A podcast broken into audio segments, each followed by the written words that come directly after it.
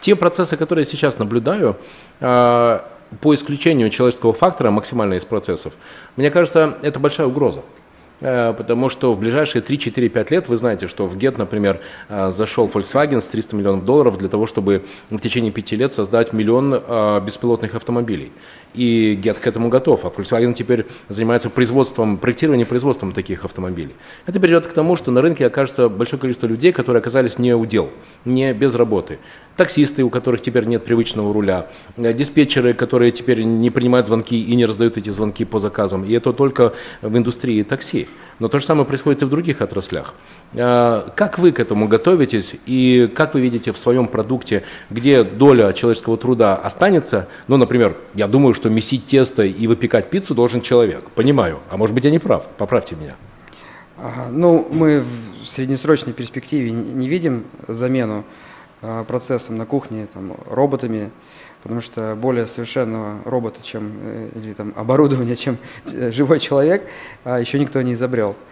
И, скажем, наш бизнес связан с сервисом, с микрооперациями, там нужно значит, большое количество нестандартных ситуаций, там постоянное изменение спроса, поэтому, конечно же, у нас будут работать люди. И мы идем к чему? Да, мы э, автоматизируем э, процессы, мы делаем их прозрачными, но в целом это все позволяет сделать наш продукт более э, человечным, более искренним, лучше работать с людьми, убирая какие-то процессы, уводя их в, опять же, снимая их с, с менеджеров и тем самым высвобождая время для того, чтобы работать с командой. Если взять сейчас американский рынок и нашу концепцию в США, то мы видим и чувствуем, что в Америке э, люди, потребители устали от э, того, что им, ими манипулируют, им что-то навязывают, им хочется искренности. И опять же, в Америке наша концепция построена от продукта. Мы говорим, что э, продукт это главная реклама, мы вам ничего не навязываем. Значит, э, отзывы клиентов это, это самое главное. И значит, попробуйте наш продукт, если он вам понравится.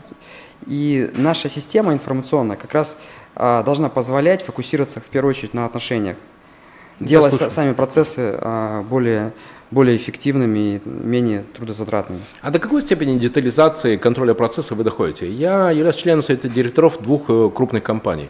Одна из компаний – это управляющая компания, компания Юит, это скандинавский девелопер. И вторая – это производитель спортивного оборудования «Спарта» из э, Новосибирска.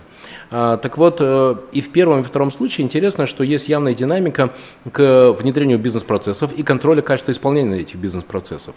Так вот, до какого уровня дробности вы доходите? Ну, то есть, например, что у вас есть регламент рабочего времени, где написано, ты пришел, ты переоделся в 8.05, ты встал, одел перчатки, взял первый кусок теста, раскатал, э, второй, третий, пятый, десятый, в 18.00 у тебя заканчивается смена, ты передаешь.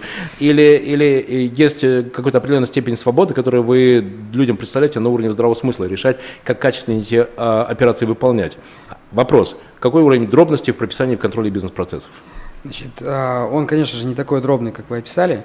Почему? Потому что в нашем бизнесе постоянно что-то может пойти не так, и вся эта система разрушится как а, карточный домик. Поэтому есть некий а, скелет, некий инструмент, который помогает людям принимать решения, но безусловно, что решения принимаются людьми. То есть что... вы как эти, как стыки между рельсами на железной дороге, вы даете возможность для люфта? А, угу. Безусловно. Плюс есть конкретные, мы знаем, в операционном бизнесе есть конкретные проблемы, которые мы пытаемся найти, решить какими-то креативными решениями, в том числе используя информационную систему.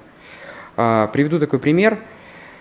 Значит, как сделать так, чтобы люди готовили пиццу быстро? Как? А, важно создать на кухне некую атмосферу скорости. Так. Чтобы вот пиццу собирали так же, как колеса меняют на пидстопе в Формуле 1. Как это сделать? А, в пиццерии, где управляющий а, умеет ставить цели, где у него есть спортивный интерес добиться хороших показателей, возможно, он сможет мотивировать команду. Но на практике это происходит достаточно редко.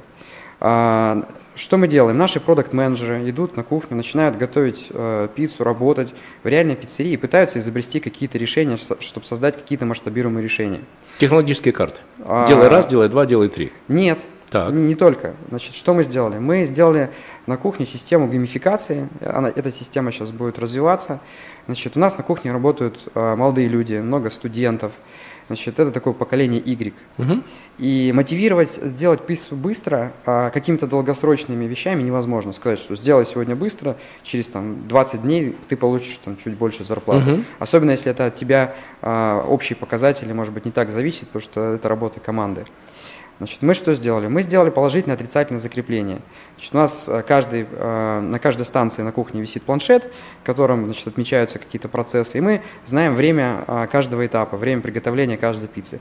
Если пиццу сделали быстро, значит, а, у нас висит мотивационный экран, то появляется зеленый осьминожек, зеленый монстрик, Прикольно. Значит, э, со с- указано по времени, сколько сделана пицца. И система, у нас висят колонки на кухне, она разговаривает, система разговаривает, это такой, как смарт, как смарт-хаус, такая смарт-пиццерия, как бы, Мгм. да, разговаривает с командой, она говорит, молодцы, ребята, Мгм. Значит, э, то есть ты сделал быстро, тебя под- подкрепили, психологическое подкрепление. Мгм. Есть такая книжка, называется «Не рычите на собаку». Мгм. А называется она очень провокационное название «Как э, дрессировать людей». Мгм. И книжка написал э, дрессировщик.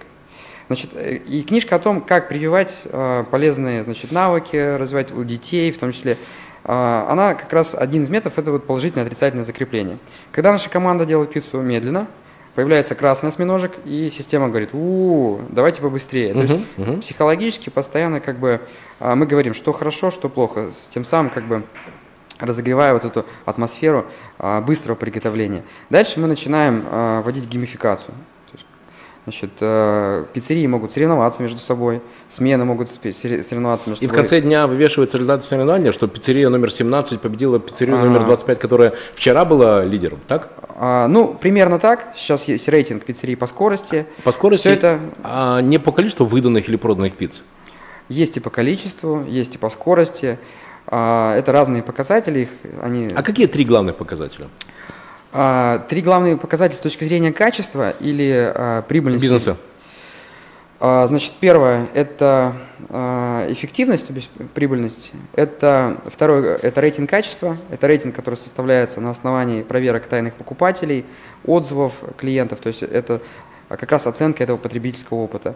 И третий показатель – это текучесть персонала. То есть это главное прибыль, а, качество и люди. М, круто. Если текучесть высокая, значит а, с командой работают Очень плохо. просто и очень конкретно, и очень перспективе полезно. пиццерия может быть хор- хорошо прибыльной, иметь хороший рейтинг качества, но при этом высокую текучесть. Это означает, что в долгосрочной перспективе у пиццерии будут проблемы, потому что а, люди уходят из команды.